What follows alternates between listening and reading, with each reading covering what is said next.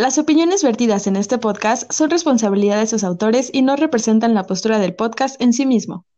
Nuestro contenido es totalmente subjetivo, altamente sarcástico y sin ánimos de ofender a nadie.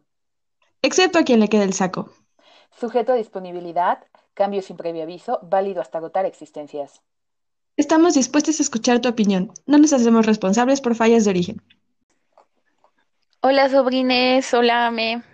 ¿Cómo te va? Hola, hola, tía. Muy bien. ¿Y a ti?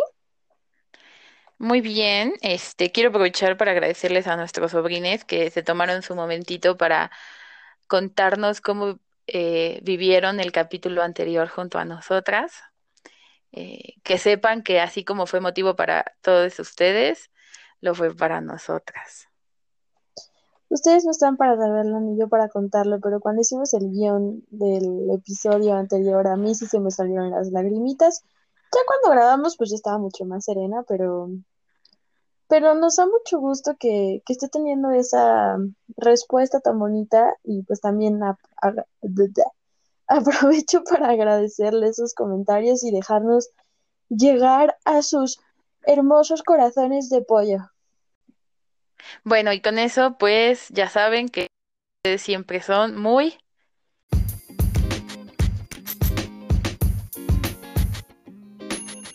Bienvenidos todos, el podcast que no sabías que necesitabas, por tus tías millennials feministas favoritas.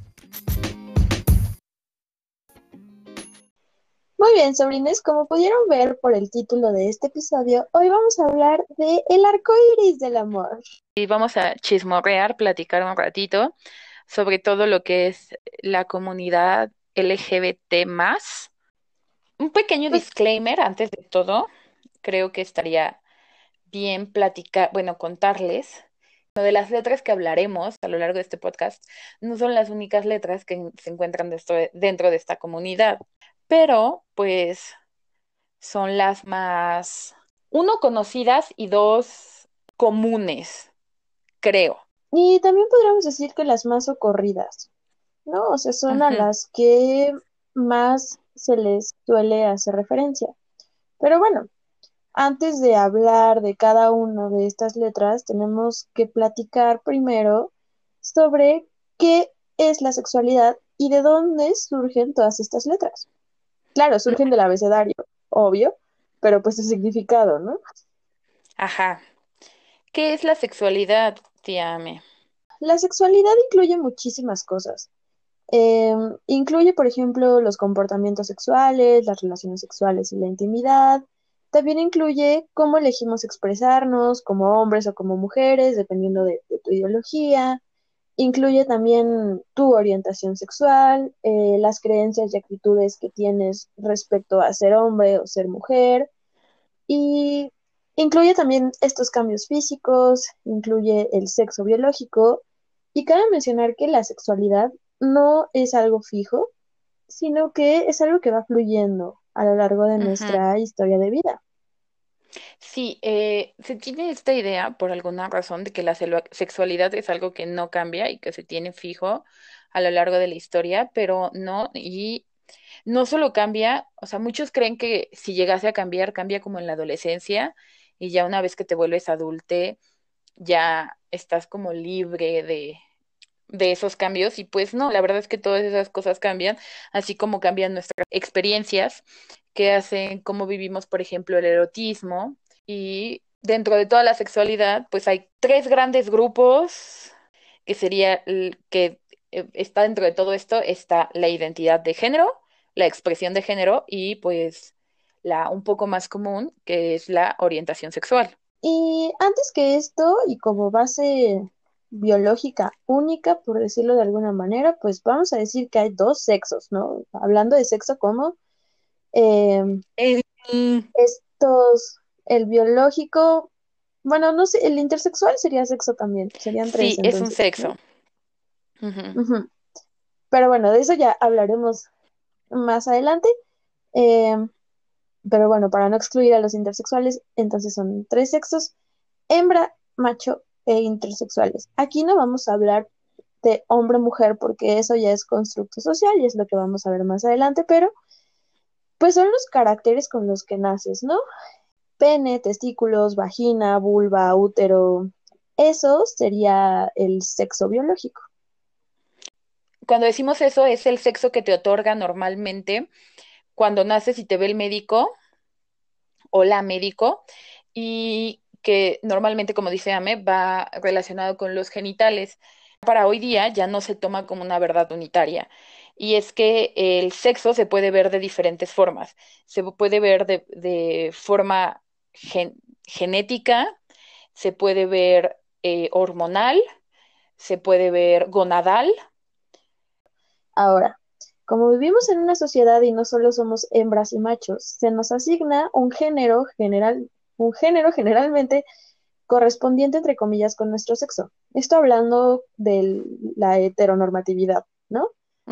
Entonces, cuando naces siendo un macho, te crían como un hombre, generalmente. Y cuando naces siendo hembra, te crían como una mujer. Pero pues eso ya responde al género. El género es una categoría de orden simbólico, cultural y social. El género implica vivir de manera cotidiana prácticas y costumbres de lo que se cree adecuado para cada género, pero incluso en culturas de manera ancestral se tienen más géneros. En México al menos conocemos este tercer género oaxaqueño, Uche. Es tan socialmente determinado que hay sociedades donde hay más géneros. Claro, y que son perfectamente bien aceptados y que no solo son aceptados, sino que incluso tienen una parte quizás hasta como de deidad o de conexión diferente con el cosmos, sí, responde a una cosmovisión. Entonces, es muy interesante, pero bueno, volviendo al tema de género, eh, podemos empezar por hablar de la identidad de género. Mm. La identidad de género es el sentimiento profundo que yo tengo respecto a si soy hombre o mujer, o los dos, o ninguno, o este, hay todo un abanico de posibilidades entre estos dos extremos, ¿no? Que sería hombre o mujer. Es justamente como yo me identifico en esta sociedad. En esta idea existen tantos géneros como personas que se identifiquen de alguna forma. La identidad de género es una vivencia interna e individual. Es como las, las personas se sienten identificadas hacia los constructos sociales de comportamiento e incluso estándares de belleza y demás. Como dato curioso, generalmente mi identidad de género ya la construyo o ya la conozco alrededor de los tres años de vida. O sea, desde que somos súper chiquititos ya tenemos formada una identidad de género. Y desde entonces ya puedo decir si me identifico con, con lo que corresponde, entre comillas, al sexo con el que nací o no. De hecho, de esto les hablábamos en uno de nuestros episodios sobre las infancias trans. Entonces, desde los tres años, las personitas ya saben si su género corresponde, entre comillas, o no con su sexo biológico. La identidad de género no corresponde con la orientación sexual. Claro, para aquellas personas que eh, dicen, pero ¿cómo si es una mujer trans le gustan las mujeres o los hombres? No tiene sentido porque género y orientación sexual no están necesariamente atados, como dice Soteatz. No se trata de una construcción solo en individual, sino también dentro de la colectividad. Es decir, eh, o sea, se refuerza, ¿no? Por ejemplo, yo me identifico con las mujeres por mí y por cómo son las mujeres a mi alrededor. Y con eso veo si hace match o si no es. Derivado de la identidad de género, la expresión de género, que no necesariamente tiene que ser la misma. La expresión de género es la forma en la que expreso, valga la redundancia, de forma externa, em, el género con el que me identifico. Y esto incluye, por ejemplo, la vestimenta, la forma de comportarme. Sí, los comportamientos en general. Por ejemplo, esto se habla mucho últimamente de que la ropa no tiene género. Y si es verdad que la ropa no tiene género, si está asociada con una con uno u otro género, hablando del binomio genérico tradicional. Entonces, esta idea es que tú te puedes poner una falda siendo hombre, identificándote como hombre, pero aún así te puede gustar usar falda. O te puedes querer poner un smoking siendo mujer. Eh, aquí, bueno, podemos entrar, por ejemplo, que es un poco más socialmente permitido, en el que una mujer vaya a tener eh, una expresión de género masculina a que una mujer, no, a que un hombre tenga una expresión de género femenina. Pero creo que eso sería una discusión que vale mucho la pena tener, pero por términos de tiempo no podemos tener justo ahora.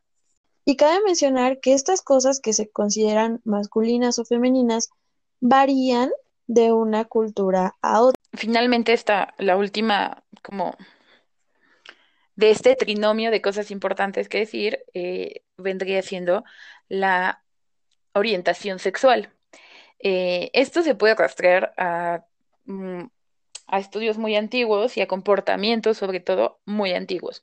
Bueno, podemos rastrearlo como a Alfred Kinsey, que es conocido como el padre de la sexología moderna, y las primeras como conversaciones ya como en forma de orientación sexual y no de de patologías eh, sexuales que se veían como parafilias en un origen, pues están en los ochentas. Eh, cuando se empiezan a hablar sobre, se ponen sobre la mesa y sobre estudios científicos no patogenizantes, a las primeras cuatro categorías que se hablan, ¿no? Que es la heterosexualidad, homosexualidad, bisexualidad e incluso aquí surge asexualidad, solo que surge en términos diferentes a lo que hoy como creemos como como asexualidad. Y pues bueno, la orientación sexual lo que es, pues es una atracción que sentimos en diferentes aspectos, el emocional, romántico, sexual o afectivo. Generalmente es duradera hacia otras personas.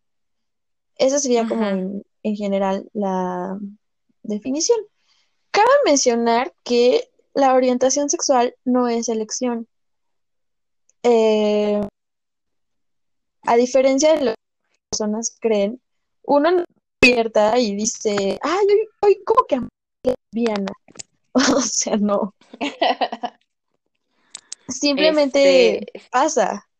El COPRED, que es el Consejo para Prevenir y Eliminar la Discriminación, eh, en su página de la Ciudad de México en particular, es que yo encontré orientación sexual definida, y esto es, esto lo digo no porque sea eh, la institución que lo define, sino porque legalmente es útil tener esto, sobre todo si se identifican como una orientación sexual disidente, que es como se le conoce a las que veremos hoy, porque la hegemónica sería la heterosexualidad.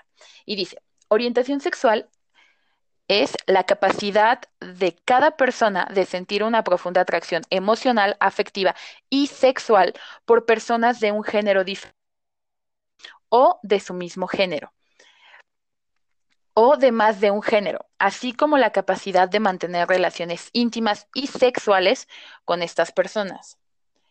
Eh, yo difiero en algunas cosas con este y lo veremos a lo largo de, de este podcast, pero creo que es útil que ustedes tengan esto. Por ser una institución, ¿no? Tiene como cierto... ya en su vida y en su interiorización de las de todas estas cosas pueden manejarlo y entenderlo como ustedes quieran, o sea, eso está bien y lo importante aquí es y lo que vamos a tratar a partir de ahora es que lo importante es que la gente se identifique como tal, no es si yo creo o no creo en que su identificación es adecuada. Ahora, dentro de la orientación sexual, pues es normal que tengamos dudas a lo largo de las etapas de nuestra vida por, aspectos más que nada psicosociales, ¿no? Pero vale la pena mencionar que generalmente cuando voy descubriendo mi orientación sexual es a principios de la adolescencia cuando no necesariamente he tenido alguna experiencia sexual previa. Eh, ahora vamos a hablarles un poquito de cada letra, un poquito. Intentaremos ser lo menos, o sea, ser lo más concisas posibles. En esto voy a, vamos a usar las siglas LGBT. Eh, ahí serían tres T's o puede ser una sola y, ahorita hablaremos un poco de eso. Y QA. ¿No? Eh, las primeras dos son, a mi parecer, las más sencillas, que son las que representan a, las comunidades, a la comunidad homosexual. Eh, la L es de lesbianas, que pues son las mujeres que sienten atracción por otras mujeres. Aquí Ajá. hay una pregunta común que es como, ¿pero por qué te gustan, les, por qué a las mujeres les gustan las mujeres que parecen hombres? Ojo, no porque parezcan hombres significa que sean hombres. O sea, en el género, su identidad de género sigue siendo de mujer, aunque su expresión de género sea un poco más masculina. Siguen siendo mujeres. Y eso lo digo porque me lo preguntaron justamente hace un par de semanas. Pero bueno, Sí. Eh, y bueno, eh, la, G de gay, que es pues lo contrario, es que no es lo contrario, lo mismo es su paral, su, homólogo. su homólogo, gracias, Ame. Es su homólogo en los hombres, básicamente es un hombre que se siente atraído erótico y o afectivamente por otros hombres. Eh, usando estas dos, quiero decir que existe, existen dos términos que al menos en antropología usamos, y no sé, América nos podrá decir si en psicología también, que son como mujeres que tienen sexo con mujeres y hombres que tienen sexo con hombres. Eh, son personas que tienen prácticas sexuales que no se identifican como homosexuales. Este es un campo mucho más amplio y puede entrar en bisexual y todo el paraguas que incluye la bisexualidad, pero también pueden ser personas que se identifican como heterosexuales y practican el sexo con personas de su mismo género. Es válido. Y nadie debe decirles lo contrario. Básicamente, la etiqueta que tú decidas ponerte, esa es. Eh, Ahora, complicando un poquito más, no complicando, bueno, la siguiente letra es la B, em, que es la atracción que tiene una persona emocional, romántica y demás hacia personas de ambos géneros. Es decir, a mí como mujer me gustan las mujeres y me gustan los hombres. Y a los hombres igual, las mujeres y los hombres. Aquí, aquí realmente, si te vas, por ejemplo, al manifiesto, manifiesto este, bisexual, creo que así se llama, puedes encontrar que existe la atracción, está definida como la atracción a su, eh, por personas de su género o cualquier otro. Y no solo se, muchos se confunden por el binomio, o sea, porque está bi al inicio y va muy de la mano con el binomio del género hegemónico. Pero actualmente la mayoría de los bisexuales defienden que no es así. Y obviamente volvemos a cada persona puede definir su bisexualidad en sus propios términos. Yo no estoy obligando a nadie, pero el término cada vez se usa más de una manera más amplia a cualquier género. Y por eso Sí. el término bisexual es considerado como un término paraguas que eh, incluye a otras comunidades. Solo quería decir que, o sea, esta definición de sentir atracción por hombres o mujeres es como la de nivel principiante. Ajá. Ya Eh, dentro de género propio o cualquier otro género, un poco más compleja, pero es hacia donde queremos llevar esto. Sí, y dentro del... al- la bisexualidad decía que se le toma como un término paraguas.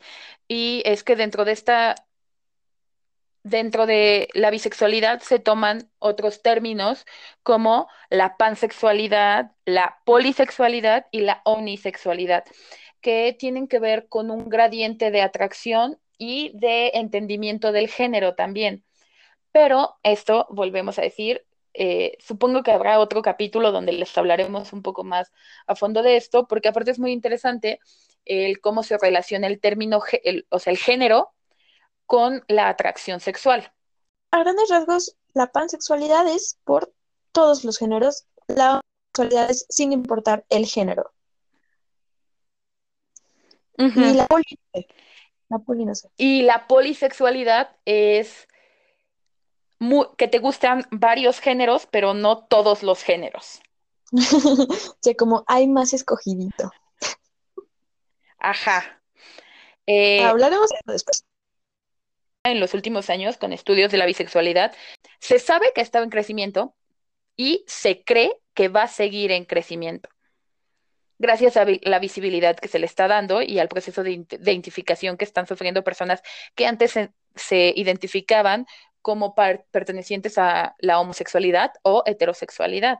Eh, también cabe decir de las orientaciones más invisibilizadas que existen. Seguramente si hacemos un episodio de esto, eh, hablaremos un poco más sobre ello. De hecho, si siguen nuestro Instagram, hace poco subimos una publicación respecto al Día de la Visibilidad de la Bisexualidad. Y esto es porque aún dentro de la comunidad LGBT hay cierto rechazo hacia las personas bisexuales, ya que consideran que tienes que decidir por uno o por otro, o eres hetero o eres homosexual, pero no puede ser los dos. Otras personas consideran que la Otras personas consideran que la bisexualidad es porque estás confundida o que es una etapa de transición entre la heterosexualidad y la homosexualidad. Pero no, la bisexualidad existe y no es confusión, es real.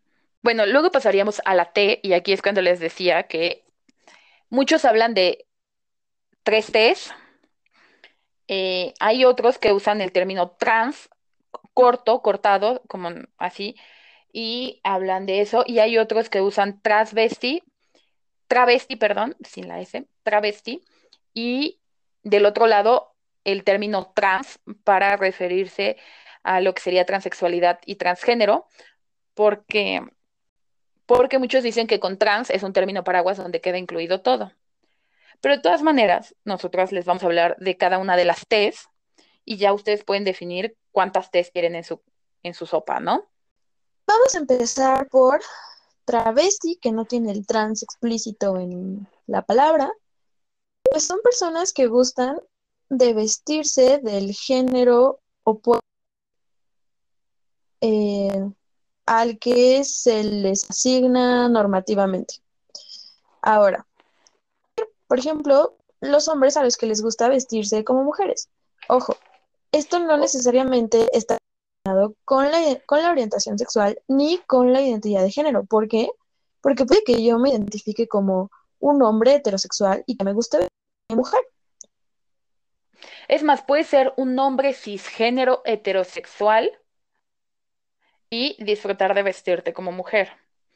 Eh, puede ser por carácter erótico, pero también puede ser simplemente algo que lleves a tu vida. El transvestismo tiene muchas gamas. Puede ser, eh, hay quien usa lencería de mujer, pero también hay quien le gusta ponerse falda. Pero tenemos el otro lado de la moneda, que sería con las mujeres. Y de hecho, la mayoría de las mujeres, eh, hoy tenemos, bueno, hoy se tiene muy normalizado con las mujeres el transvestismo de usar pantalones, por ejemplo. Pero a, principios de este siglo no era algo bien visto. Y por eso a principios del siglo pasado, porque estamos en el ah, siglo XXI. A principios del siglo pasado, perdón, estaba pensando en los 1900. A principios del siglo pasado, eh, estaba mal visto que usaran pantalón. Y por eso de ahí surge toda esta idea de ahora de la ropa no tiene género. Si algún día eso se lleva a cabo realmente, pues eh, el transvestismo tal vez dejará un poco de ser... Mm, ya no tiene sentido. Por ahora necesita visibilidad y necesita normalización, así que forma parte de nuestra comunidad y bienvenidos. Podemos empezar eh, por la, el transgénero, que son personas que usan, que tienen un sexo biológico eh, y un género, normalmente va de, un género asignado al nacer, que va normalmente de la mano de su sexo biológico, y con este género no se identifican. Eh, pero, pues sí se identifican con, el con algún otro género y hacen una transición para vivir en el género en el que se identifican. Ojo, transición no implica necesariamente la modificación de los caracteres sexuales. Por eso, eh, o sea, yo puede que haya nacido con sexo hembra, que me identifique como hombre, pero que no me haga mastectomía, por ejemplo. Sin embargo, me identifico como hombre, entonces yo sería un hombre transgénero. cuando viene la modificación de los caracteres sexuales, es decir, en mi caso yo me hiciera una mastectomía, entonces sería una persona transexual. ¿Por qué? Porque la transexualidad implica que ya se haya realizado este proceso de reasignación de sexo, ya sea con terapia hormonal o con cirugía. Por favor, cuando conozcan a una persona trans, eh, no le pregunten si es transgénero o transexual. La gente no va y te, le pregunta a las personas cisgénero si tienen el pito grande, pito chico, o si su vulva tiene labios más grandes o más pequeños. Ajá, no puedes andarle preguntando a las personas acerca del estado de sus genitales. Es su intimidad. Si en algún momento las personas deciden compartirte esta información, pues está bien, pero tú no puedes preguntar. Ahora, eh, a mí me he preguntado mucho, pero ¿cómo se le dice? ¿Mujer o mujer trans? Pues de entrada se le dice mujer, pero si esa persona quiere que le, que le digas mujer trans, entonces le dices mujer trans. De ahí en fuera ni siquiera tendría que ser un tema de discusión. Lo único importante aquí es que se respeten los pronombres de las personas. Si se identifica mujer, pues se le dice mujer. Y entonces entramos, bueno, se le, se le habla por ella. Eh, y entonces entramos en otros términos del paraguas que no empiezan por T y que son un poco menos conocidos. El primero sería el género no binario. El género no binario es, son las personas que dentro de que dentro de la dualidad o del binomio genérico hegemónico de hombre y mujer se, identifican como el, en, el, en la mitad. Pueden tener a lo mejor un poco de expresión más femenina o más masculina, pero se identifican con la mitad. Sus, pronombres serían en español o a reserva de que ellos se identifiquen de otra manera, sus pronombres sería ella, y se les hablaría en lenguaje inclusive. Y bueno, el género fluido o gender fluid, como en inglés se les dice y por alguna razón la gente lo habla más en inglés que en español, no sé por qué, em, corresponde a las personas que dependiendo del día se, se identifican como mujer o como hombre e incluso en ocasiones como no binarias. Claro, o sea, no es que se etiqueten bajo uno necesariamente, sino que, como dice el término, es algo que va fluyendo y que se va transformando y modificando constantemente. Ahora, me voy a dar unos datos históricos muy pequeños que descubrí durante esta investigación y que me parecieron interesantes. Eh, voy a decir que en 1970, en el Hospital General de la Ciudad de México, se practicó la primera operación de cambio de sexo en México. Eh, para 1983 se realizó la primera marcha de personas travesti, transgénero y transexuales.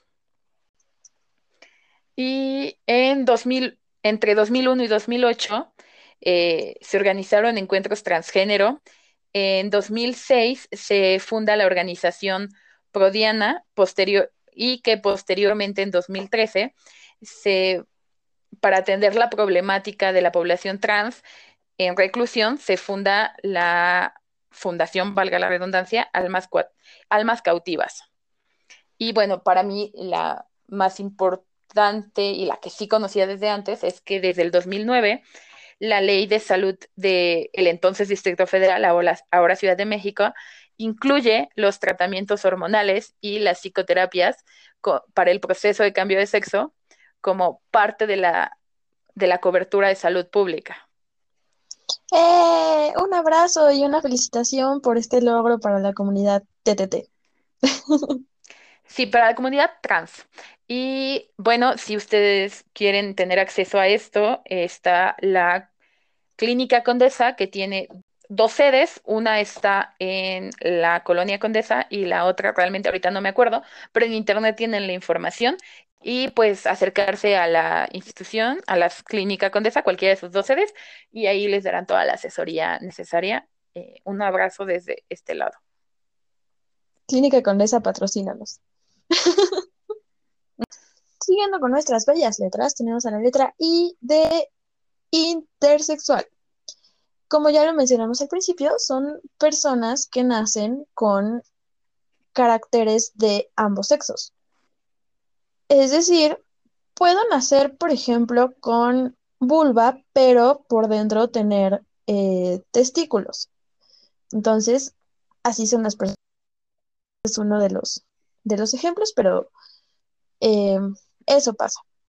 Ha habido una discusión respecto al tema porque muchas veces cuando los bebés, cuando les bebés nacen bajo esta condición, los médicos le preguntan a los papás así de, ay, qué sexo le dejamos, hombre o mujer?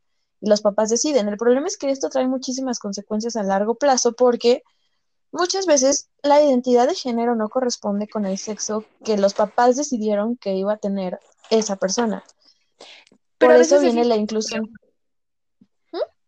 A veces es incluso peor porque se tiene evidencia, sobre todo en los últimos años, de que hay muchos médicos que ejercen violencia y obligan a los padres a elegir como si no hubiera de otra, porque dicen que se les tiene que dar tratamientos hormonales específicos y demás, cuando pues no necesariamente, ¿no? Depende de cada caso. Y aparte se les obliga a elegir en las primeras semanas de la vida de, de los de las niñas, ¿no? Y pues esto viene de justamente una concepción en donde no existe la posibilidad de ser intersexual y a fuerza tienes que definirte por uno o por otro. Por eso está dentro de eh, la comunidad LGBT porque es necesario respetar la intersexualidad. Sí, eh, en esto pues ya les había dicho, ¿no? Que hay sexo gonadal, que se refiere a si tienen testículos o ovarios, no se refiere a la madurez de ambos y puede tener testículos y ovarios o solo uno de ambos. Está el somático que o genital, también conocido, que es sobre si tienen vulva o pene. Está el genético, si es XX o XY, o incluso hay XXY, X, bueno, hay varias expresiones. Pueden ser intersexuales en solo una de las categorías de los diferentes sexos que les hablé, o pueden ser intersexuales en dos o tres de las categorías, ¿no? Ahora vamos con la letra Q de la comunidad queer. las personas que se identifican bajo la letra Q son aquellas que generalmente no siguen estas normas de identidad de género ni de orientación sexual. Es decir, todas estas etiquetas de hombre, mujer, masculino, femenino, gay, lesbiana, además, pasan no desapercibidas, pero dejan de ser relevantes para la sexualidad. Viene de la palabra del inglés queer, que si bien se refiere a lo raro o, lo torcido, lo extraño, se usa para como sinónimo de lo que en español podríamos decir maricón, ¿no? O, y ya, bueno, en un lenguaje como más, más global podría ser sinónimo de, lo, de la homosexualidad o de lo gay, pero se conocen como prácticas queer o como personas queer a las personas o prácticas que desestabilizan las normas que están aparentemente fijas en la sociedad, lo hegemónico, y que designa eh, las disidencias sexuales a la heterosexualidad, cualquier persona, cualquier orientación o identidad. Básicamente lo que hace es rechazar esta clasificación en diferentes categorías que pueden ser universales o no. Como les dijimos al principio, le resta, no le resta importancia, pero digamos que lo humano trasciende más allá de las etiquetas LGBT.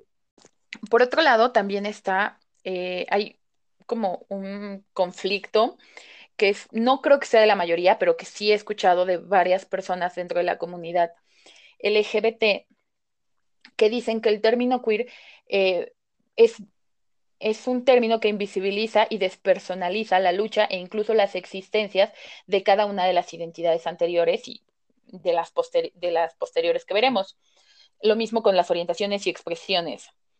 Pero el término queer, eh, para las personas que lo usan, es más porque muchas de ellas se, sientan, se sienten distanciados y no encuentran eh, que su existencia tenga cabida dentro de las etiquetas preexistentes y no hay una letra que les represente. Por tanto, usan el término queer como una alternativa a el no saber cómo son. O sea, sí, bueno, no es que no sepan cómo son, al no, no haber una etiqueta que les represente. Eh, también dentro, de, es, dentro del queer estaría algo que es una mezcla entre el término trans y queer, y es conocido como el gender queer. Eh, normalmente son personas, bueno, siguiendo la lógica de lo queer, es algo que no tiene etiqueta previa, pero saben que su género no corresponde a ninguno de los anteriores. Sus pronombres pueden ser, si bien el ella, como con las personas no binarias, o pueden ser cualquier, cualquier pronombre porque les va bien cualquiera, ya que son un constructo aparte. Va muy de la mano de la estructura de la teoría queer, pero ya tendremos algún episodio hablando de eso en, su momento. Claro, y aquí me parece conveniente diferenciar el género de lo queer, porque el género sí asume que existe un género. Que el género vaya fluyendo es diferente, pero de entrada asume que existe un género, a diferencia de lo queer que quita por completo esa, y por último, pero no menos importante, la última letra que tenemos aquí es la letra A de las personas asexuales. Las personas asexuales eh, genéricamente son aquellas que se dicen o sienten atracción sexual por otras personas. Pero también es un término paraguas. Eh, bueno, el término asexual como tal fue utilizado por primera vez por Mayra Johnson en, en 1977 y designaba a los individuos que elegían no practicar actividades sexuales. Esto ya es diferente a lo que se tiene hoy. Hoy se habla de la sexualidad como el paraguas de la no atracción sexual, pero dentro de su término paraguas, a las personas demisexuales y a las personas grisexuales. Las demisexuales son personas que sienten atracción sexual por personas únicamente cuando han establecido vínculos afectivos previos. Y las grisexuales son personas que se encuentran en algún punto entre la asexualidad y la alosexualidad, que sería, es la ah. expresión de la sí tener atracción sexual por las personas. Básicamente a las personas asexuales no se les antoja a nadie, ¿no? Para acabar pronto. O no se les antoja a nadie en un primer momento. Por ejemplo, las demisexuales, pues primero se enamoran y ya después que están súper enamoradas, ya se les antoja a esa persona. Pero antes de que haya ese lazo afectivo, no hay ningún tipo de atracción sexual. Ojo, esto no significa que no tengan atracción emocional. Eh, sí, sino... Eh, y dentro de la sexualidad hay categorías, como dice Ame. De hecho, hay personas que se consideran completamente asexuales, pero se consideran heterorománticas, por ejemplo, porque la atracción que sufren por las personas es, es hacia el género contrario al suyo. Pero también hay personas que dicen soy asexual, pero soy heterosexual a su mismo tiempo. Solo el, pero hacen referencia a la misma idea, a una atracción romántica y no sexual. Y también existen las personas que son arománticas dentro de este paraguas y son personas que no sienten atracción romántica por nadie. De hecho, se habla que las personas arománticas y asexuales lo que buscan son amistades muy cercanas. Es como su principal búsqueda en la vida. Bueno, y con todas estas letras que ya les mencionamos y esta letanía que fue un poco enorme y a lo mejor nos hubiéramos centrado solo en hablar de eso en todo un podcast, este, supongo que han escuchado acerca del el orgullo LGBT y de la marcha LGBT. El Día del Orgullo LGBT se celebra el 28 de junio y se eligió ese día para reafirmar las identidades y orientaciones sexuales y de género que tradicionalmente han sido marginadas y reprimidas por el heteropatriarcado. Específicamente en un bar llamado Stonewall, el 28 de junio es porque en Nueva York, en 1969, hay una revuelta que pues termina en una serie de confrontamientos entre, sobre todo, mujeres trans y prostitutas y la policía que estaba acosándolas. Pero bueno, sobre este pueden investigar mucho. Hay muchas fuentes. Y es, por ejemplo, en México hasta 1979 que se hace la primera marcha, aunque el primer comité que se presenta a una marcha es en el 26 de junio de 1978 dentro de los márgenes de la celebración por la de la conmemoración por la Revolución Cubana. Pero incluso en México antes, eh, no sé si han escuchado acerca del baile de los 41. ¿Conoces el baile de los 41, Ame? Claro que sí, es una historia súper interesante. Que se da en la época porfiriana, donde incluso se dice que participó el yerno de Porfirio Díaz, y así que eran 42, pero fueron, fue, él fue borrado de la historia oficial para no ensuciar la imagen de el gran presidente Porfirio Díaz. Había 41 personas homosexuales, algunas incluso vestidas de mujer, si aceptamos que la ropa tiene género, eh, y estaban bailando y demás, llegó la policía, lo recriminó y todo, o sea, pasaron muchas cosas ahí medio, medio feas, y de ahí, de esa época también viene que se les encarcelaba a todas las personas que, se, que incurrían en lo que en aquel entonces era el delito de sodomía en la celda número J, y por eso a las personas homosexuales, particularmente a los hombres, se les conoce como jotos. Bravo por esos datos curiosos tan bonitos. y a raíz de eso, 70 años después, en 1971, y ya con un poco del surgimiento de la liberación sexual y todo eso, pues surgen varios esfuerzos de dar visibilidad entonces solo a la homosexualidad. Y luego de una tienda departamental eh, se da un despido por homosexualidad y finalmente termina haciendo que se genere el Frente Homosexual de Liberación, una primera asociación que se crea en México para hacer frente a todas estas discriminaciones que vivía la comunidad en aquellos años. Básicamente, estas manifestaciones o esta marcha del orgullo tiene dos vertientes principales, ¿no? Uno, pues que sí, la gente que forma la comunidad LGBT pues tenemos eh, luchas personales y sociales, algunas personas más que otras, y muchas veces nos vemos forzados, forzades a esconder nuestra sexualidad. Entonces, surge justamente de esta necesidad de visibilización y de que en efecto es un orgullo y no es algo que se tenga que esconder. Eso por un lado. Y por el otro, eh, sigue siendo la exigencia por la inclusión, por la no violencia, por el respeto y demás. Ahora, muchas personas dicen, no, pero pues si los gays ya se pueden casar, ya pueden adoptar, no sé qué. Sí, es cierto, en algunos estados, porque no en todos, es cierto, sin embargo, dentro de la cotidianeidad todavía hay mucho rechazo hacia las personas de la comunidad LGBT y todavía hay muchos estigmas, incluso en la parte médica, pues hay personas que salió una iniciativa en Nuevo León en la que los médicos podían decidir si tratar o no a una persona trans. Este año o el año pasado. Eh, creo que fue a finales del año pasado, pero por suerte no, no pasó de iniciativa. Pero es peligroso que siquiera haya existido como tal.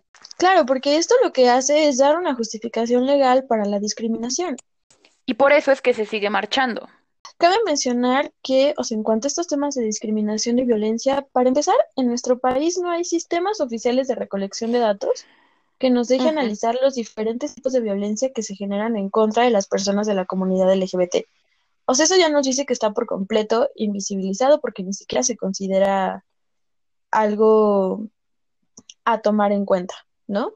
Sin embargo, por ejemplo, en el 2018 se realizó una encuesta sobre discriminación por motivos de orientación sexual e identidad de género por parte del Consejo Nacional para Prevenir la Discriminación, el CONAPRED, y esto lo que, arrojó, es que 6 de cada 10 personas dentro de la comunidad LGBT sufrieron algún tipo de discriminación durante 2018. Hicieron preguntas como, o sea, si se creía que se discriminaba a las personas por su orientación sexual y el 83, no, el 89.3 de la ciudadanía señaló que se les discriminaba. De esas, el 64% señaló que se les discriminaba mucho. Por otro lado, el 53% reportó expresiones de agresiones físicas y acoso, además de que el 30% sufrió tratos discriminatorios por parte de la policía. Hay un informe que se llama Violencia extrema contra personas LGBTT en México, los saldos del, del sexenio 2013 a 2018, que fue elaborado por la organización Letra S, Data Cívica y la Comisión de Derechos Humanos del entonces Distrito Federal, en el que se manifiesta que al menos 473 personas LGBT fueron asesinadas en México por motivos con su orientación sexual, identidad o expresión de género. Y claro, ustedes podrán decir que no son unas cifras tan altas, pero considerando el porcentaje de la población, son crímenes de odio y son cifras significativas. En lo que va de este año 2020, van 50 asesinatos por motivos de su orientación o identidad de género. Eso solo los casos que se han podido mm, categorizar como tales. Esto es tan importante que la esperanza de vida de las mujeres solo llega a los 35 años en México y ellas son las principales víctimas de crímenes de odio. Imagínense qué tan mal estamos en materia penal en cuanto a comunidad LGBT, que de todas estas denuncias, solamente el 10% de los casos se menciona como crimen de odio como posible línea de investigación el 10%, nada más. Y en la mayoría de los casos se, se determina que es como crimen pasional. Esta es la principal presunta causa que le dan. O sea, ni siquiera hay una normativa que considere que hay transfeminicidios, por ejemplo. Sí, usan la misma salida que con los feminicidios en el caso de las mujeres. Ellos justifican que es por pasión y no es un crimen de odio como tal cuando muchas veces pues no es el caso. Pero está tan mal a nivel mundial esto que es incluso México uno de los países donde legalmente es mejor vivir como persona de la comunidad LGBT. Porque en México, a pesar de que no se cumpla como tal, sí existe eh, la prohibición legal ante la discriminación por motivos de orientación sexual e identidad de género. En México es posible que las personas del mismo género se casen. Eh, como ya vimos en la Ciudad de México, se tiene como parte de la, de la salud pública la opción de acceder a, a los tratamientos para reasignación de sexo. Y pues desde el 2007, por ejemplo, en el Distrito Federal se toma el 17 de mayo como el Día de Lucha contra la Homofobia y a partir del 2014 se vuelve una fecha de conmemoración nacional. Y del 2015 o 16 se toma como en contra de la LGBT-fobia en general y no solo de la homofobia, porque aquí es importante decir que la homofobia solo representa el odio contra personas que sienten atracción por personas de su mismo género. Y está la transfobia, la bifobia, bueno, no me acuerdo de cómo se le menciona al de la sexualidad, pero en términos pues generales existe lo que se conoce como LGBTfobia. Sin duda en materia de legislación en Ciudad de México hemos avanzado. Este año ya se penalizan a aquellas personas que practiquen terapias de conversión, lo cual me parece un avance súper importante porque todavía se consideraban prácticas válidas cuando realmente son muy agresivas y tienen efectos hasta traumáticos. Afortunadamente ahora ya se penalizan, sin embargo, todavía nos falta seguir avanzando en cuanto a garantizar una vida libre de LGBT-fobia. Y con todo esto, les dejamos con su gustada sección. Déjame contarte que. Déjame contarte que. Déjame contarte. Y ojo, este gas lo aventaron los cuerpos policíacos, ni siquiera las feministas, bueno, las manifestantes. La misma mujer que tomó la foto dice que también había, o sea, había llorado aún más porque había escuchado la historia de violencia de una de las víctimas y eso había, pues, surtido el efecto que surten la mayoría de las personas. Sobrines, por si andaban debajo de una piedra, les recordamos que el pasado 28 de septiembre fue el Día de la Acción Global por un Aborto Legal y Seguro. Eh, en el marco de, las, de la conmemoración de este día se realizaron muchas marchas, pero llama la atención la que sucedió en la Ciudad de México porque hubo una cantidad enorme de represión, donde casualmente mandan a las mujeres policías adelante para que casualmente salgan notas de que las feministas casualmente agredieron a mujeres policías. Las notas más sonadas fue que un grupo de feministas estuvo encapsulada durante aproximadamente cinco horas.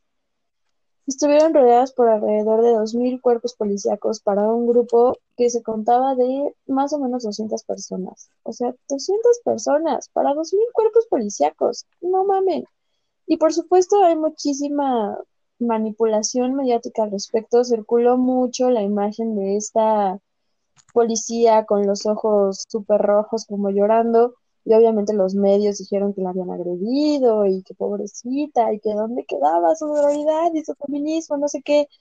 Cuando la versión de la mujer que capturó la, esa imagen era que pues tenía los ojos rojos porque había estado cuando aventaron gas lacrimógeno. Ajá. llorar los ojos. Pero en el marco de todo esto, queremos hablarles sobre el aborto en sí. Y pues solo diré, porque es muy gracioso, épale, épale, épale, mi piernita. Salud por ese feto ingeniero. También vi por ahí el memo del feto faltista. de un grupo de chicos que pusieron en una banca un cartelito que decía, eh, aquí debería estar nuestro compañero abortado. Está la de es que el que abortaste tenía la cura para el COVID y yo como de no mames, yo espero que la encuentren antes de que ese cabrón tenga la edad para meterse a un laboratorio. si no, ya venimos, amigos. Sí, es curioso porque siempre uno de los argumentos pro vida es como de, no, pero ¿qué tal si en ese feto que abortaste estaba la cura contra el VIH y contra el cáncer? Y es como de, o sea, ¿cómo te explico que la ciencia no se va a detener por una sola persona? Y que si bien lo pudo haber hecho esa persona, bueno, ni siquiera una persona, lo puede ser cualquier otra que ya esté viva, que ya haya nacido. O que vaya a nacer. Pero te informo que si e, tiene una vida eh, triste como la va a tener por ser no deseado, difícilmente va a llegar a ser el, el salvavidas del mundo. Es un secreto, no se lo digan a muchas personas. Spoiler eh, alert. Pero eh, en algún punto a lo largo de nuestros anteriores podcasts yo ya había mencionado esto. El mayor argumento que tienen todas las personas que se hacen llamar pro vida es que están eligiendo a las dos vidas, cuando siendo realistas, esa, ese cúmulo de células no está vivo. No está más vivo que lo está, de lo que lo están tus células somáticas en general. Y le decía a América, bajo esa lógica, tampoco podrían quitarme el apéndice cuando tengo apendicitis, porque tiene la el mismo tipo de vida que mi apéndice. Sigue un poco la misma lógica que las que, que las que dijeron, no mata un hombre, mata el asesino. Pues sigue la misma lógica de no estoy matando porque no está vivo. Y bueno, también está la idea de que se supone que salvan las dos vidas. Y eh, en realidad las, las mujeres que se van a someter a un aborto lo van a hacer solo que lo van a hacer desde otros lugares. En su mayoría será aborto clandestino. Y estos abortos son para nada seguros y son la principal causa de muerte materna. Y de hecho ya se debería de estar legislando a favor del aborto a nivel mundial porque se supone que se firmó para el 2030 y las metas del milenio son disminuir la mortalidad materna.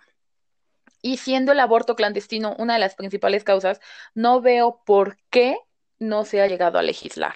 Porque desafortunadamente el Estado, aunque en teoría debería ser laico, no lo es.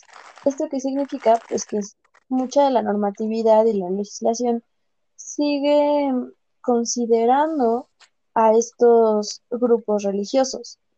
y los grupos religiosos son los que promueven estas manifestaciones en contra de la interrupción del embarazo.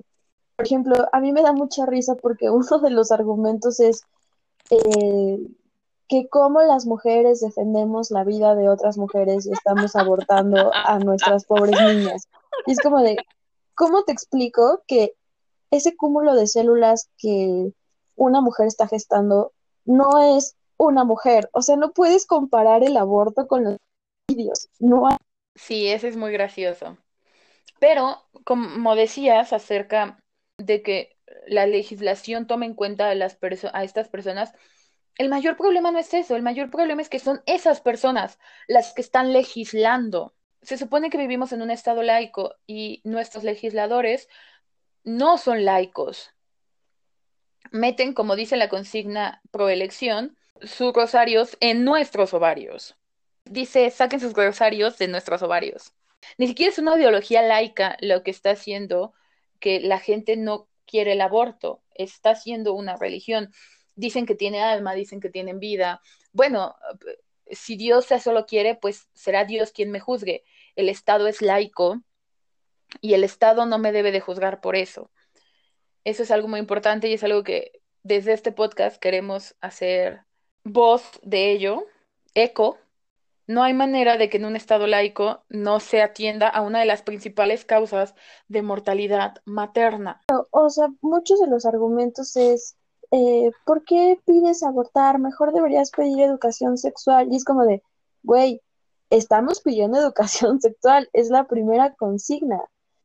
Y justamente muchos de, de los embarazos no deseados tienen que ver con, además de violaciones y abuso sexual, con una falta de educación sexual en la que me enseñen sobre placer, sobre métodos anticonceptivos, sobre formas de disfrutar, sobre infecciones o enfermedades de transmisión sexual.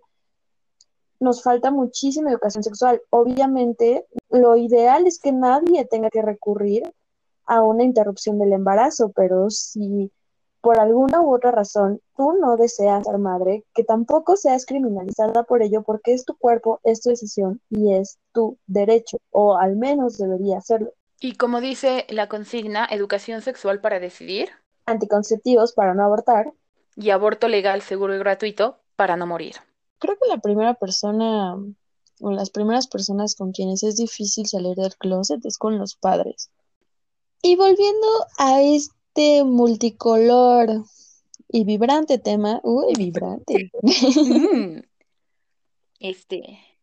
Vamos vibrando otro ya tema. Tendremos, ya tendremos después un súper vibrante y divertido episodio. Mm. Pero no será hoy.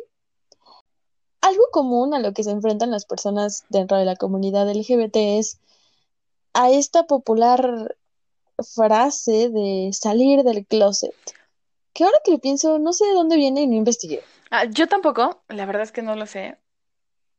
No me lo había cuestionado hasta que lo dices, pero vi un TikTok, porque soy una tía con TikTok, ya lo hablamos en un episodio anterior, que decía, dicen que por qué los gays se visten tan bien, ¿no? Pues pasaron chingo mil, mil años en el closet, más les valía salir viéndose perrísimas y que luego dice, pues las lesbianas, quién sabe qué estaban haciendo ahí yo creo que más se preocuparon porque el tubo estuviera bien armado y salieron con madre con su caja de herramientas. Ay, claro. Y pues esto haciendo referencia a las butch. Sí, claro, y haciendo eh. referencia a los que creo que se les dice en la comunidad gay twin. Claro, y que en realidad pues son los estereotipos tanto de gays como lesbianas, ¿no? O sea, la lesbiana medio masculina y el gay afeminado. Pero pues hay para todos los gustos. Sí, claro. Salir del closet, ese nada glorioso momento.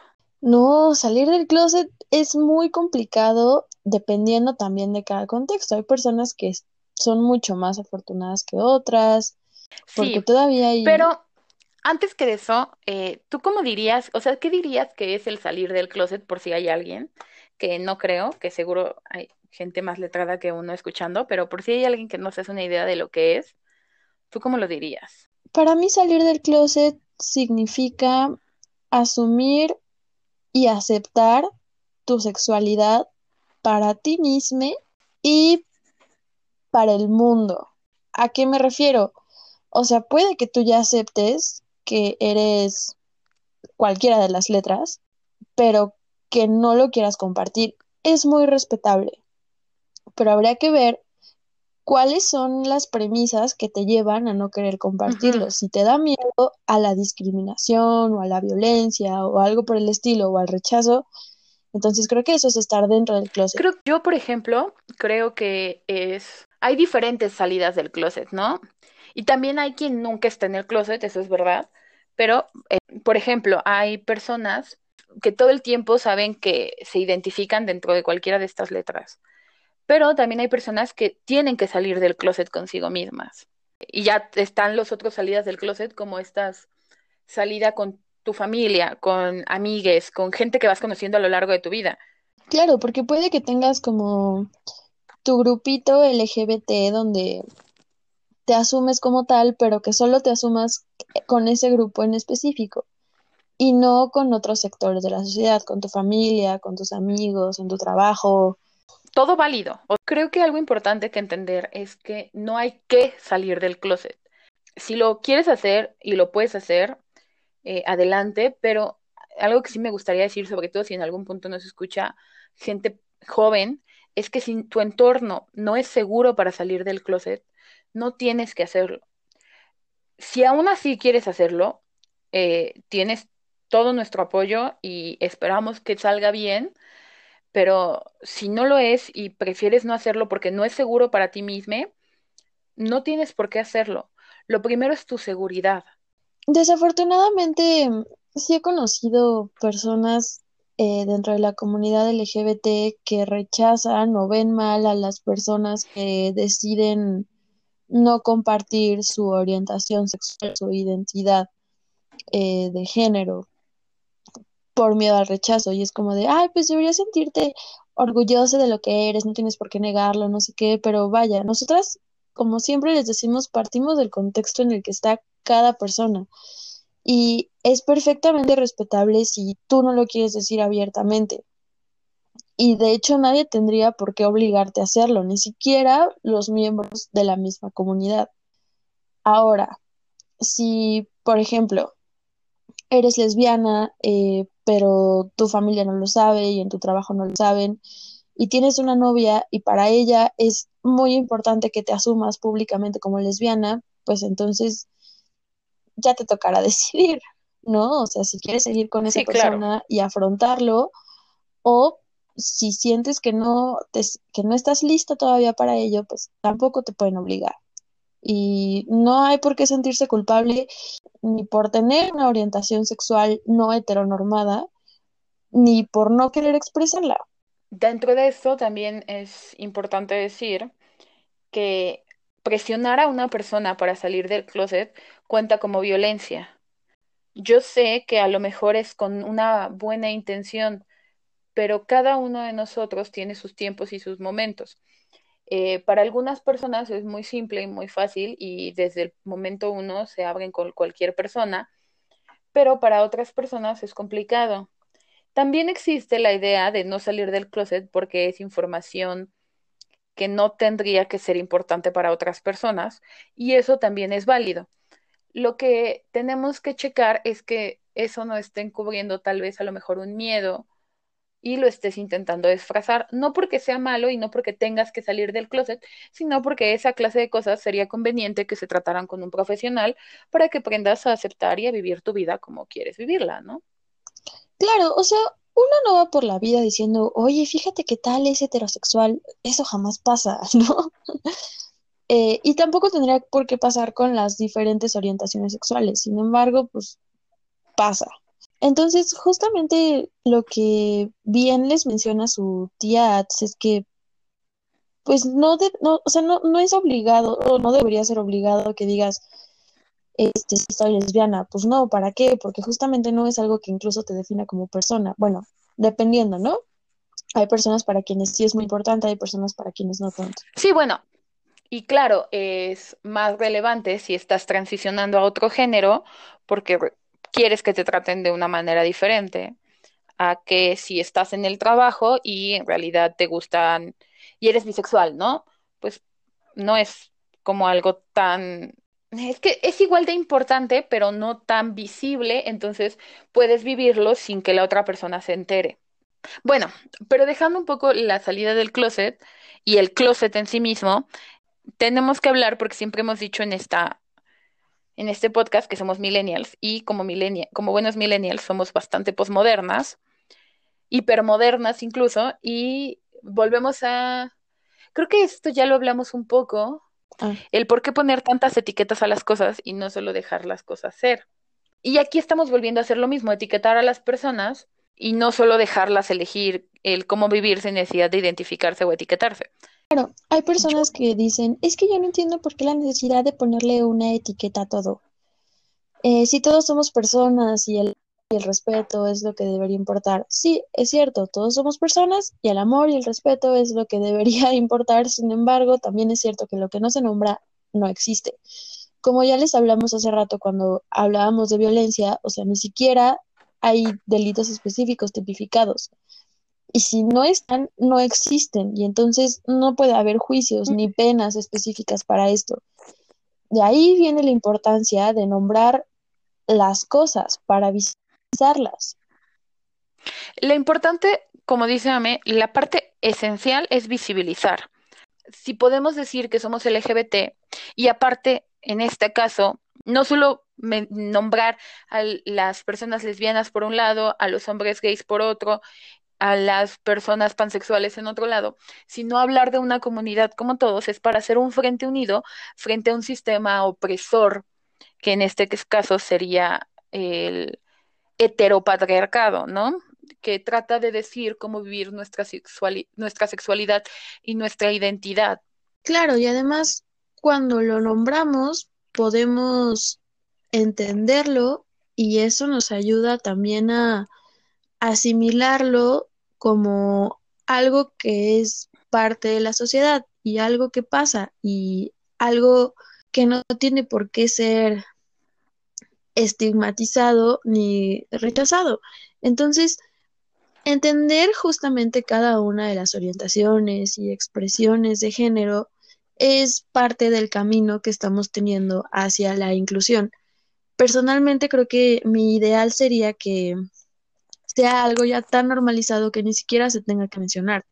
O sea, que ni siquiera sea motivo de, ay, es gay, ay, es lesbiana, ay, es trans. O sea, no, mi ideal es que eso termine siendo algo sin importancia y no justamente un motivo para discriminar a cualquier persona. Sí, y bueno, igual que América de manera personal, yo espero que algún día sea algo tan importante como el hecho de que a alguien le guste leer ficción o, no, o historias de terror o leer puros artículos científicos, realmente irrelevante para convivir con esa persona. O que a alguien le guste el pan con mermelada o el pan con cajeta. Pero bueno, por ahora todavía se necesita mucho trabajo en ese campo y por eso es que nosotros usamos las etiquetas. Estamos buscando que haya inclusión. Así como lo hemos mencionado en muchos otros temas, así como hablamos del aborto, así como hablamos de feminismo, lo que buscamos es una sociedad donde el respeto y sea como lo primordial, ¿no?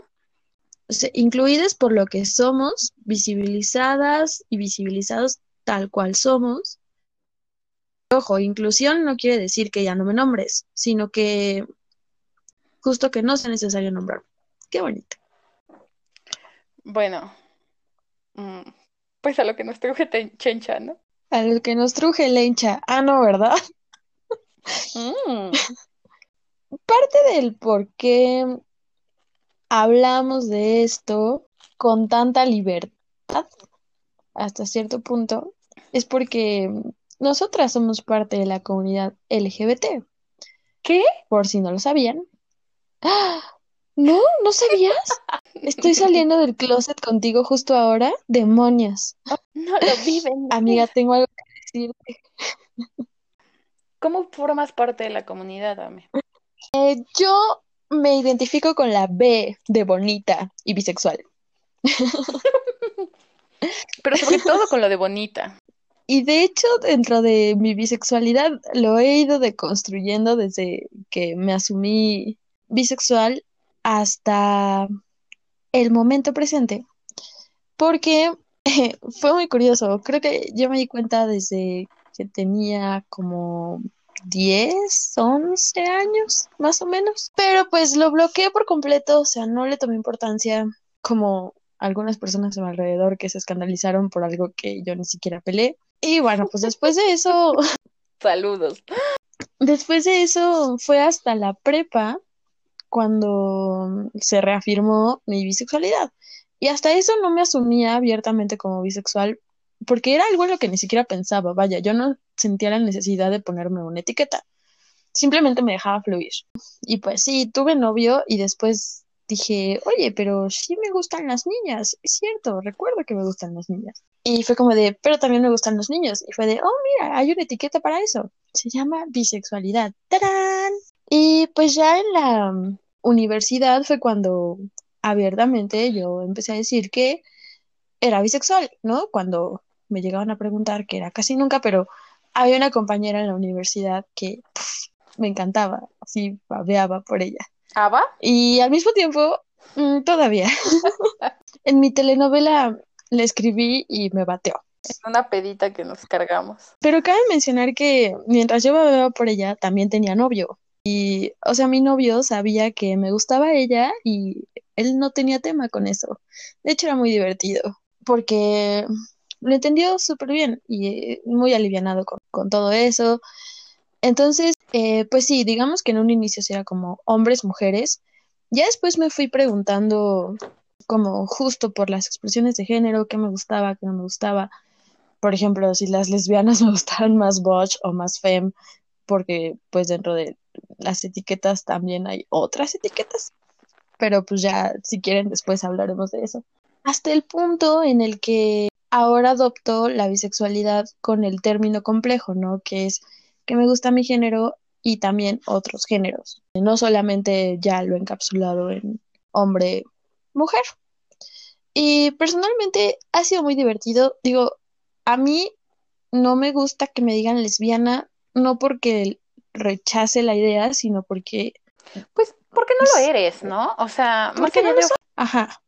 Y personalmente, o sea, sí me han preguntado mucho así de, pero ¿te da por temporadas o cómo? ¿O eres a veces hetero y a veces lesbiana? Y dicen, no. Es como lo común, creo. ¿Qué te gusta de uno y qué te gusta de otro? Y yo así de, o sea, me di cuenta de que en realidad me enamoraba de la persona más allá del sexo o del género. Eh, que bueno, eso tendría su propia etiqueta, pero insisto, sigo como definiendo estas cosillas. Y pues aquí quiero decirles que si ustedes tienen curiosidad acerca de lo que es la bisexualidad, al menos para mí y demás, pues yo siempre estoy abierta a tratar de explicar y aclarar dudas porque me parece muy necesario. No me ofende, hasta me divierta que me pregunten, me agrada. Entonces, acérquense, no muerdo. Bueno, sí, pero bajo contexto específico. Y solo con autorización previa. Ajá. Y a mí me gusta mucho hablar de estas cosas, entonces pregunten, soy un libro abierto. Por si no se notó. Tía Ats.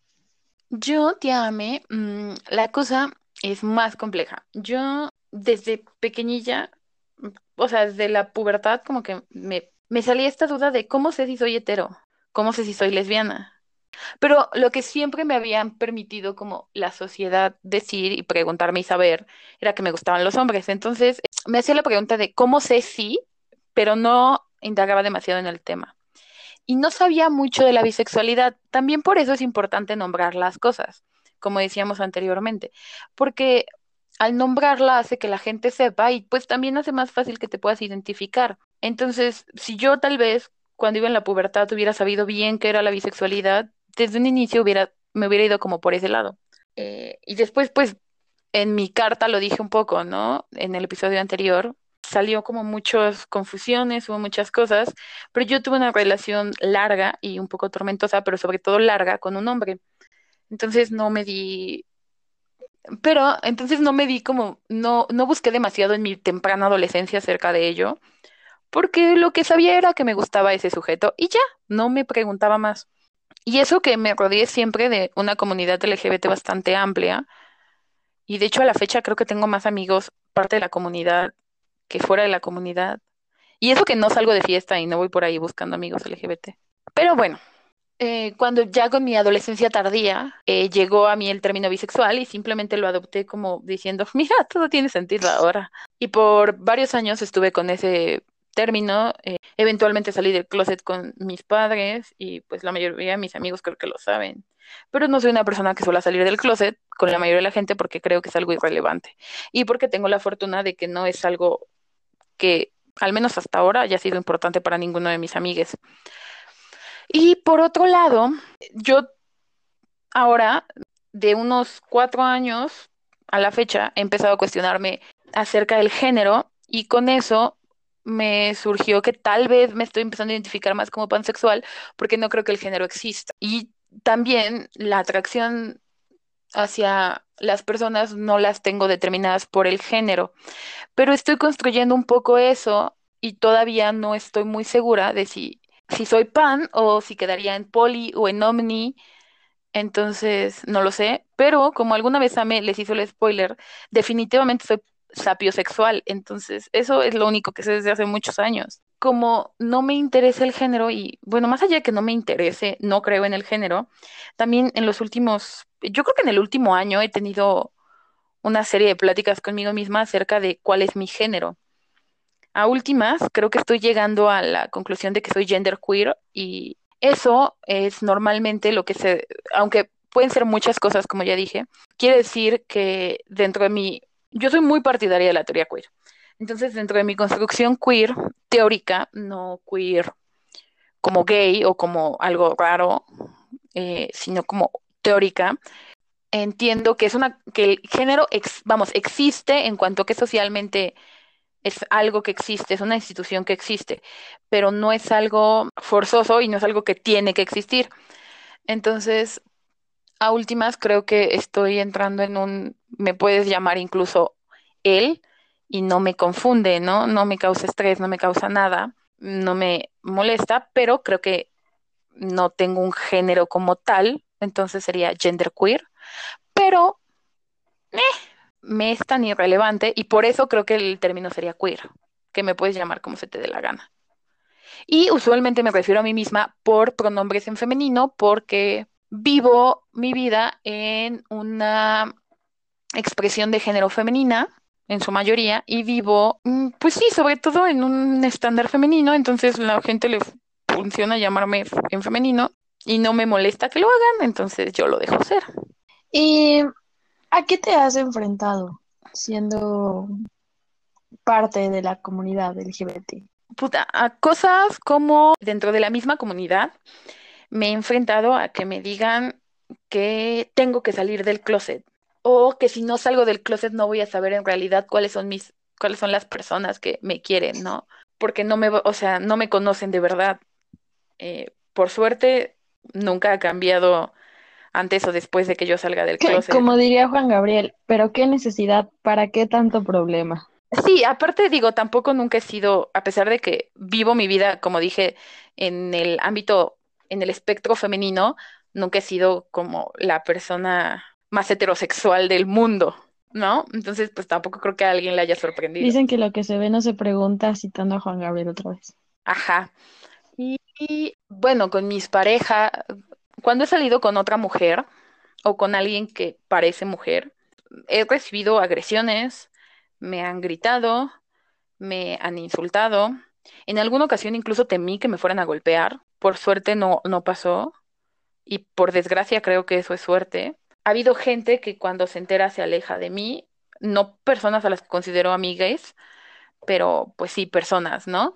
Sobre todo eso, me he enfrentado a caras y demás, pero insisto, tengo la fortuna, por desgracia lo veo como fortuna, de que haya sido por extraños y desconocidos, o gente que conozco apenas. ¿Tú a mí te has enfrentado a algo? Uy, pues sí.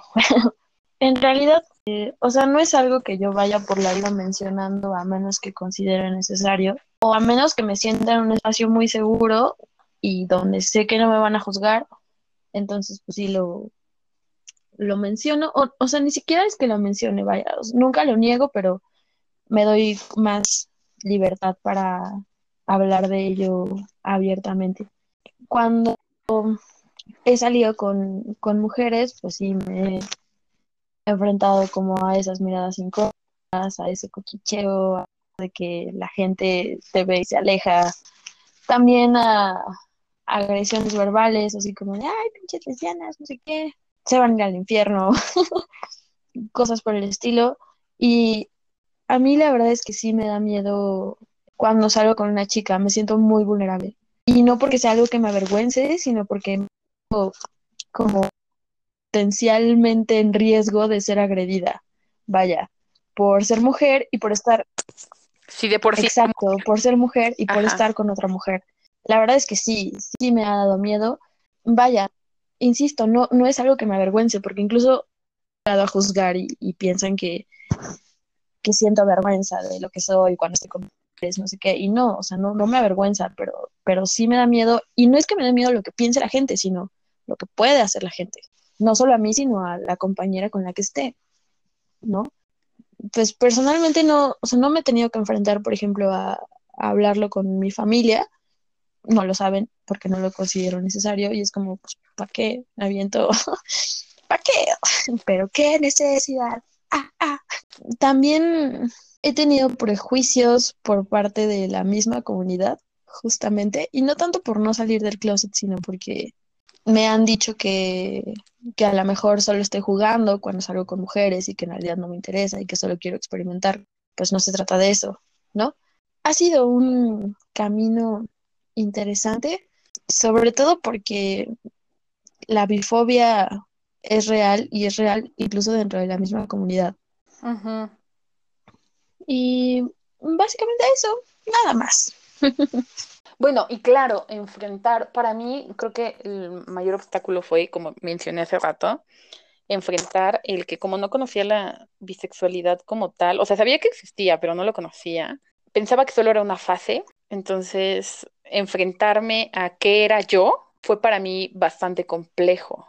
En cuanto supe, pues ya, listo, se acabó. Pero bueno, vamos cerrando, vamos a dejarlos porque, vamos a dejarles, sobrines, porque esto ya se hizo muy largo y seguro ni van a creer, o sea, a lo mejor, es más, si llegaron a esta parte, eh, vayan y déjenos en nuestras lindas redes sociales algún, ¿qué quieres que Eh, yo sé que muchos, Eh, con, muchos LGBT nos escuchan y muchas personas que tienen curiosidad respecto a la comunidad LGBT también.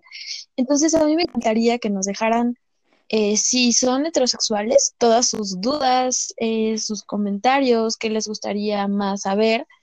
Y si son parte de la comunidad, que nos dijeran cómo ha sido su experiencia, eh, a qué se han enfrentado también, las partes buenas, las partes malas, y qué más creen que le podríamos aportar a este contenido. Ujú.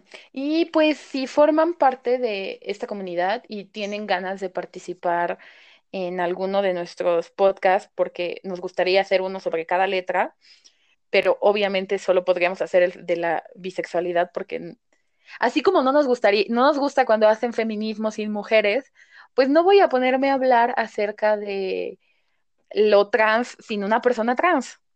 ¿no? Entonces, pues si ustedes quieren participar en alguno de estas letras en su episodio, pues déjenlos saber y nos O si encantará que conocen a alguien. Ajá, también déjenoslo saber, por favor. Y para todo eso, pues necesitan nuestras redes sociales, así que, En favor, Facebook como Bienvenides Todes en Twitter estamos como y Bienvenide en Instagram Todes. como Bienvenides Todes. Les estamos escuchando, Y recuerden, y Spines, si eres de los que dice, no soy homofóbico, pero que no se besen enfrente de mí, No lo haga, ya después compa. hablaremos más de la homofobia.